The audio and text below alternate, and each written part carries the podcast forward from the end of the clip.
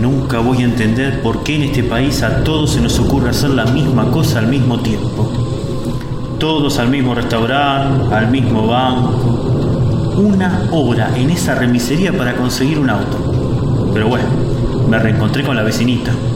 Hace rato que no la veía por el edificio. Lo lamento por el gordo Esteban que me espera en Berazategui, pero ¿qué otra oportunidad tengo de compartir el remis con esta hermosura en semejante lluvia? Además está muy cargada, así que me puedo acercar a la puerta y quizá pasar. Cómo me gusta. Pensar que hasta ahora, hola, hola, chao, chao. Una noche de lluvia con la vecinita.